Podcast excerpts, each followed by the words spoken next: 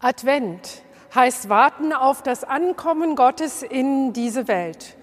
Oder wie das eben gesungene Lied es sagt, der Himmel reißt auf. Ich habe Ihnen, liebe Zuhörer und Zuhörerinnen, zu diesem Adventslied ein Bild von Beate Heinen mitgebracht. Auf dem Bild sehen wir viele Menschen ohne Gesichter, namenlos und anonym.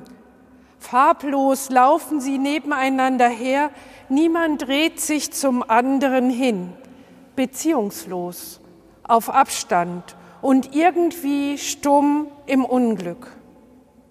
Mitten im Bild jedoch ist das leuchtende Gesicht einer jungen Frau zu sehen. Es ist Maria mit ihrem Kind auf den Arm.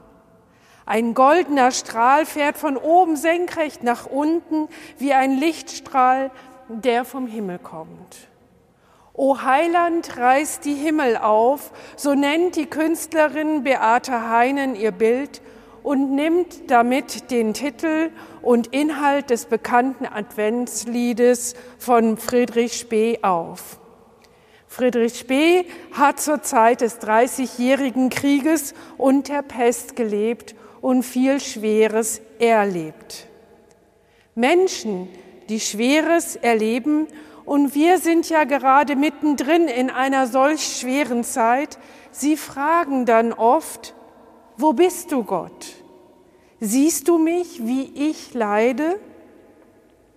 Oder sie bitten, Herr, bitte komm und hilf uns, damit dieses Elend endlich ein Ende hat. Ähnlich bittet Friedrich Spee in seinem Lied. O Heiland, reiß ab vom Himmel Tor und Tür, reiß ab, wo Schloss und Riegel für. Mach schon, Gott, wo bleibst du denn, du Trost der Welt? Wir warten auf dich in diesem Jammertal. Die Antwort auf diese Bitte ist in dem Bild zu sehen. Der Himmel ist bereits offen. Ein goldenfarbener Streifen, Zeichen des Göttlichen und des Lichtes, geht senkrecht mitten durch die Menschenmenge hindurch. Der Lichtstrahl umhüllt Mutter und Kind, gibt Schutz den Verwundbarsten. So, so kann Advent umschrieben werden.